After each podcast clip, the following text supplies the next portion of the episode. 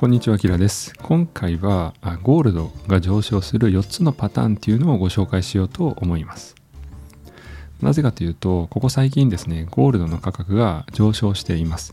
なので、まあ、どんな時にこのゴールドが上昇するのという疑問があるかなと思いましたので、今日はこんな動画を作ってみました。で、先に結論を申し上げますと、ゴールドが上昇するパターンっていうのは大きく4つございます。まあ、1つ目は需要と供給のバランスが崩壊した時。そして2つ目が地政学的なリスク。そして3つ目が通貨が安くなった時。そして最後がインフレですね。はい。なので本日の内容っていうのは、まあ、ゴールドが上昇する4つのパターンっていうのをご紹介しようと思います。でまたもしねゴールドを買うとした場合には、まあ、おすすめの投資先とそしてその買い方というのをご紹介しようと思います。でまたゴールドを持つとしたとしても、まあ、どれぐらいの比率で保有すべきかというところもありますのでこちらをご紹介しようと思います、まあ、この動画を最後までご覧いただくことで、まあ、ゴールドを買う方法を知れると。また分散投資の手段が増えて資産を増やしやすくそして守りやすくなるという内容になっております。はい私本業は会社員ですけれども隙間時間でコツコツと投資またクリエイター活動をしております。で9月末時点では1900万円ほどに資産が増えております。で株式投資はもちろんですけれども債券ですとかこういうゴールドなどのコモディティにも投資をしております。はい。でノートのメンバーシップやっております。こちら投資家の裏側と題しまして月額300円初月無料でやっております。ま、ほったらかし投資に不安があったりとか、分散投資に興味がある、こんな方を対象に、まあ、投資額1000万円超のですね、売買内容をご紹介しております。何かを買ったり売ったした時には即日または翌日に記事を公開しております。でまた何か大きなイベントがあった時とかにはミニコラムも書いております。ま初月無料ですので概要欄にリンク貼っておきます。気軽に遊びに来ていただけると嬉しいです。はい。では本題に入っていきましょう。参考になりましたらぜひチャンネル登録とグッドボタンよろしくお願いいたします。なお、投資は自己責任、自己判断でお願いいたします。それでは始めていきましょう。では、まず結論から申し上げますけれども、まあ、ゴールドが上昇する4つのパターンというのは大きくこの4つに分類されます。まあ、1つ目は需要と供給ですね。これはなぜかというと、まあ、バランスが崩壊することによって価格が変動しやすくなりますので、まあ、需要が高すぎたり、もしくは供給が少なすぎたりというところによっていろいろとですねゴールドの価格は変わってまいります。そして2つ目地政学的なリスクですね、ま、ゴールドは安全資産もしくは安定資産みたいな認識をされております。なのでこういうふうにですね、まあ、テロとか戦争とかあった時には、まあ、ゴールドを買っておこうかなという意識が増えてきます。そして3つ目通貨安ですね。まあ、通貨っていうのはすればするほど価値が下がってきます。相対的にね。で、また中央銀行の力によってすることもできます。まあ、ただ一方ゴールドというものはもう世界でね、供給量、埋蔵量っていうのが決まっていますんで、まあある意味この供給量がほぼ変動しないため、まあゴールドは通貨が安くなると、まあゴールドにね、お金が流れて、結果的にゴールドの価値が上がっていく、上昇するということが考えられます。そして最後、インフレですね。まあ、ゴールドも結局はですね、まあ、商品、コモディティの一つですので、インフレがあった時にはゴールドの価格も上がりやすいということになります。では、それぞれですね、深掘りしてご紹介していこうと思います。はい。まず、需要と供給ですね。これはもう繰り返しになりますが、バランスが崩れると価格が変動します。まあ、わかりやすい例として、ここに、えー、ケーキとですね、まあ、ケーキ屋さんと、まあ、このいちごを例に出しましたが、まあ、ある町にケーキ屋さんが A 店 B 店と2つありましたと。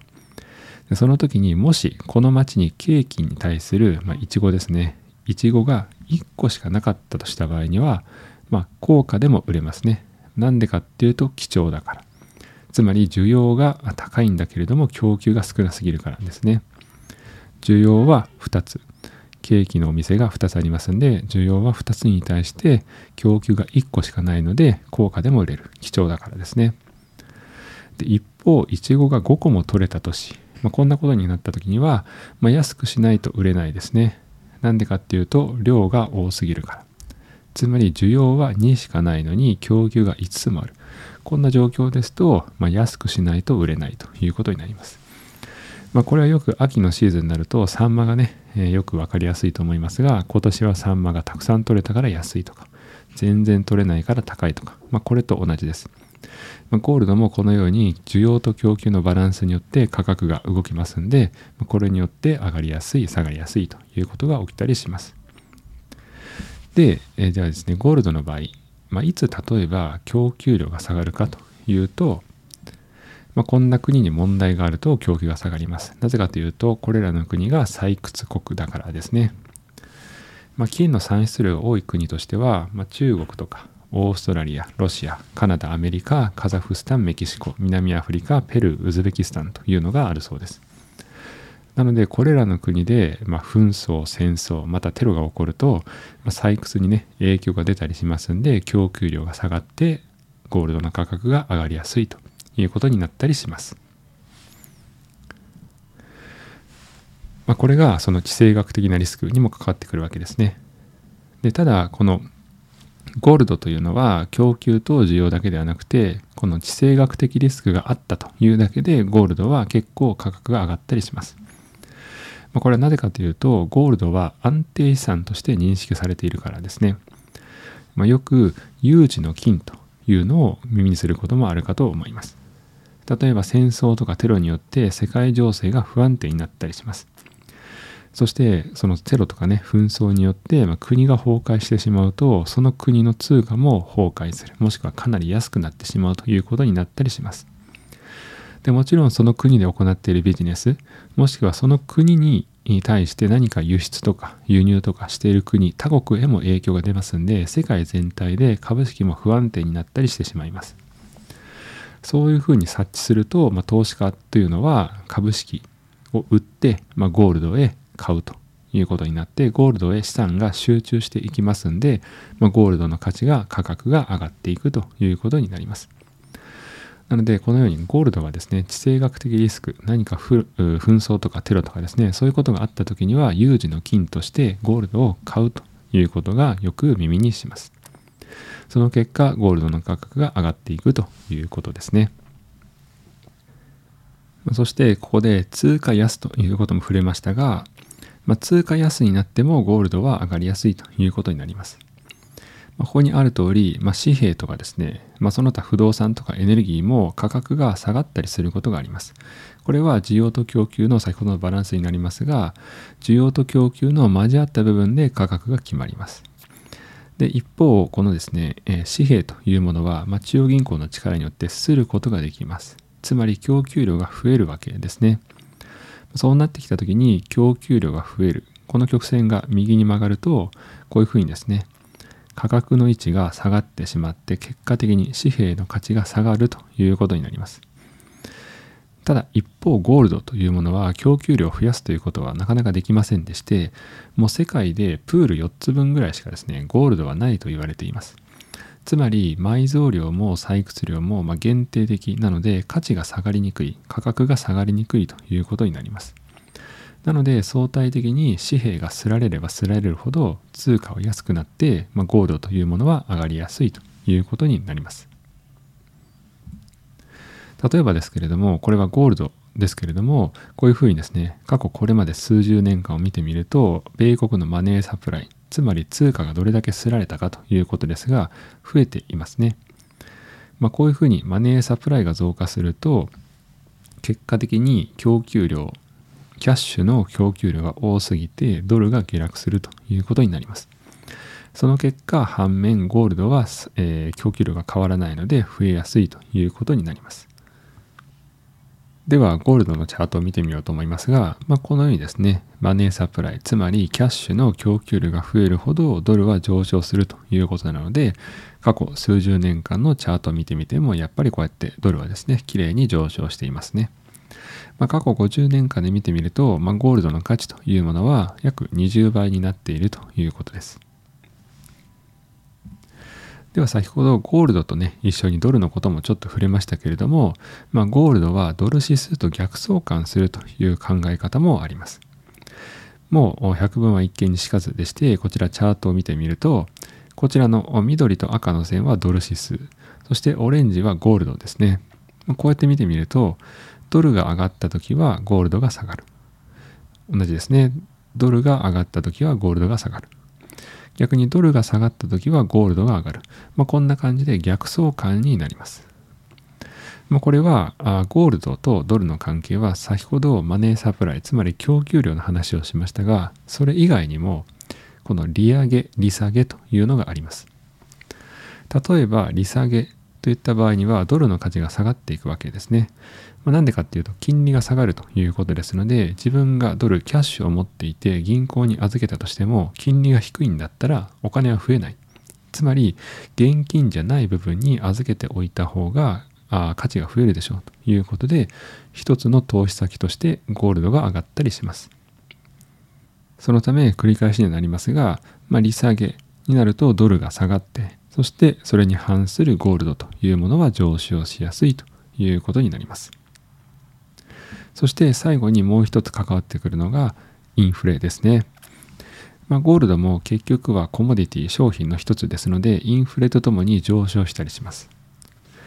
例えばこちら左側は米国の CPI 消費者物価指数ですね。つまりインフレがどれだけ起きたかというものを表した数字になっています。で、右側が過去5年間のゴールドのチャートですね。こちら CPI もゴールドも過去5年間持ってきています。まあ、皆さんご存知の通り、まあ、2022年ぐらいからですね、非常にインフレが激しくなっていってるということがありますが、それに伴ってゴールドもですね、まあ、同じようにこのように価格が上がっていっております。で、2022年の場合はインフレがね、若干先を見通しされていたということもありますので、まあ、そんな場合はゴールドがね、先駆けて上昇したりすることもあります。ただ、こちらで言いたいのは、インフレとともにゴールドの価値も上がっていくということですね。まあ、これちょっとなんでって思うかもしれませんが、まあ、こうやって文章で書いてみますが、インフレでは相対的に現金の価値が下がるため、現金資産を物に変換しておきたいというふうに投資家は思ったりするわけです。これは皆さん分かりますね。えー、例えば100円で今まで買えていたものがインフレによって買えなくなるということになりますので相対的に現金の価値が下がっていってしまいます。インフレの時。なのでこんな時に、ま、現金持っていてもしょうがないなと。何かを使ってこの現金の価値を増やしたいなと言った時にゴールドも投資対象となって価値が上がるということです。で、インフレの時っていうのは、まあ、株とかね、不動産も上がりやすいということになりますが、まあ、これら投資対象にはなるものの、まあ、景気による変動リスクというものを受ける可能性があります。で一方、ゴールドっていうのは、景気による影響を、まあ、受けにくい資産というふうに言われています。なので、その結果、ゴールドもインフレ前には投資対象になったりをして、さっきみたいに上がりやすくなったりするということですね。なので、ゴールドが上がる要素というものは4つお伝えしましたが、全てが独立しているわけではなくて、結構これらが絡んできたりします。複数がですね。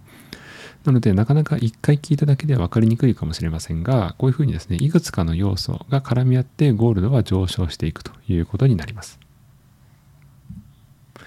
では、実際ね、買うとしたら何を買ったらいいのというもので、おすすめのものはま3つあります。正直、どれでもあんま変わらないです。好きなものを選んでいただければいいと思いますが、まず一つは ETF として IAU ですね。こちらがあります。これは iShares Gold Trust。そして次に GLD というものがこちら SPDR のゴールドシェア。これは ETF と投資信託両方あります。なのでこの3つがメジャーですね。で、どれもあんまり変わらないです。細かい金額で少しずつ買いたいっていう人は IAU がいいでしょうし、まあ、一方ね、えー、こういうふうに2万円程度でコツコツと買いたいという場合には、こちら GLD とか1326でいいかなと思います。まあ、私は GLD と1326をま同じ割合で、えー、持っていくようにですね、今少しずつ買っているという感じです。ではどれだけの比率持ったらいいのということですが、まあ、一つの参考になるのはこのねレイダリオのポートフォリオオールシーズンポートフォリオかなと思います。このレイダリオってどんな人かっていうと世界最大のヘッジファンドを育てた人でございまして、まあ、全ての経済局面ですね経済の上がっている時そして縮小している時そんな時にですね資産をどんどん増やせるポートフォリオとして有名です。このポートフォリオの中でゴールドというものは7.5%あります。なので、まあ、このね、7.5%を、まあ、一つの目安としてもいいんじゃないかなというふうにも思います。で、最後、私なりの試験ですけれども、まあ、リスクですね、つまり何かというと、資産の変動とか不確実性、これを抑えたい人にとって、まあ、ゴールドというものは、まあ、いい投資対象かなとも思います。ま、分散投資のレベルアップの要素としてですね、まあ、ゴールドを参考にしていただくといいんじゃないかなと思います。まあ、投資を始めた時最初はま現金と株式という自分のね資産になるかと思いますが、まあ、その次としてはま、国債をね、増やすのでいいかなと思います。ゴールドではなく。もう一個国債は株のね、リスクヘッジ。株が下がった時に国債上がりやすいと言われてますんで、まあ、株を買い始めたら次は国債かなっていう感じがします。でそれに加えてさらにこうリスクをね、抑えるための一つとして、まあ、ゴールド。まあ、このね、レベル、まあ、3みたいな感じですかね、の要素として加えていくといいんじゃないかなと思います。まあ、これはさっき言っていましたけども、まあ、債券だけでも一定のね、リスク分散が可能です。なので、そういう意味ではですね、まずは債券。で、その次の段階として、まあ、ゴールドっていうのを考えていただくといいんじゃないかなと思います。で、どうやって買うのということですが、まあ、最近ね、この価格が上がったということもあって、まあ、毎月の積み立て投資として、まあ、少しずつ買うのがいいんじゃないかなと思います。まあ、そうすることによって高値掴みを防ぐことができますので。で、ゴールドというものは分配金とかですね、配当金というものがありませんので、まあ、そういうことも踏まえて、まあ、毎月定額でちょっとずつ高値掴みをしないように買っていくというのが一番いいんじゃないかなとも思います。で私自身の、まあ、比率ですけれども、まあ、今はですね、まず直近は資産の10%ぐらい、そこをめどに、まあ、えっ、ー、と、ゴールドを買っていこうと思っています。まあ、最初の目標はまあ5%。まあ、5%を超えたらまあ10%ぐらいまでですね、コツコツ買っていこうと思います。で、それ以降20%台にするかどうかっていうものは、まあ、その時のですね、自分の経済状況、つまり本業の給料がどうなのか、その給料が安定しているのかとか、もしくはセミリタイア、リタイアしていた時は、その時のね、収入源なども踏まえながら、この辺りの比率はまバランス取っていこうかなとも思っています。なので、まずは先ほどお伝えしたレイダリオの7%台、もしくは少しずつその手前として5%台というのを一つ目安にしていただいて、ま、少しずつ増やしていくというのがいいかなというふうにも思います。はい。ということで、ゴールドをね、ちょっとお話しましたけれども、まあ、こんな時に上昇するんだなっていうのがお分かりいただけたかなとも思います。まあ、いくつかの要素が混在している場合ももちろんあります。単純に、えー、インフレだけという時もありますし、何か紛争が起きただけというのもありますし、まあいろいろありますので、それをね、すべて必ず明確に今何で上昇しているのかっていうのを答えるのは難しいんですけれども、まあこういう要素があって増えるんだよというのは分かっていただけたかなとも思います。ではまとめですね。ま、ゴールドが上昇する4つの事例というものは、まあ、需要と供給のバランスが崩れた時また紛争テロなどの地政学的リスクが起きた時そして何かしらによって通貨安分かりやすく言うと中央銀行がお金をするとかもしくは利下げをするとかそんな時にはゴールドが上がりやすい。でまたインフレが起きた時もゴールドはま商品の一つに分類されますので一緒に価値が上がっていくということが考えられます。はい。ということで、おすすめの記事ですけれども、まあ、以前にですね、ゴールドをいくつか出しておりますが、まあ、これまでですね、ゴールドを2年間持っていて、その時の、まあ、投資結果というものをご紹介した内容がありますので、そちらをまず見ていただくといいんじゃないかなとも思います。で、えー、ゴールドよりも債券の方がね、優先なんじゃないという話をした時には、まあ、一つの目安として、皆さんの年金積立金、こちらに関してはあ株と債券の2つだけでですね運用されています。ゴールドは買っていないです。なので私たちの将来の年金に関しては、まあ、株式と国債だけでなんとかやっていますんでそれを考えると、まあ、ゴールドは債券よりも優先順位は下がるのかなとも思っています。はい。ということで今日もご覧いただいてありがとうございました。まあ、ゴールドね、久しぶりに触れたかなとも思います。でもここ最近ですね、ちょっと価格がぐっと上がってきて、まあ、興味がある方もいらっしゃるかなと思いますんで、まあ、こうやって作っていました。まあ、ここ最近の状況に関しまして、まあ、これが知りたいとかっていうことがあれば、ぜひ、えー、リクエストですね、コメント欄で教えていただけると嬉しいです。それでは今日もご視聴いただいてありがとうございました。良い一日を。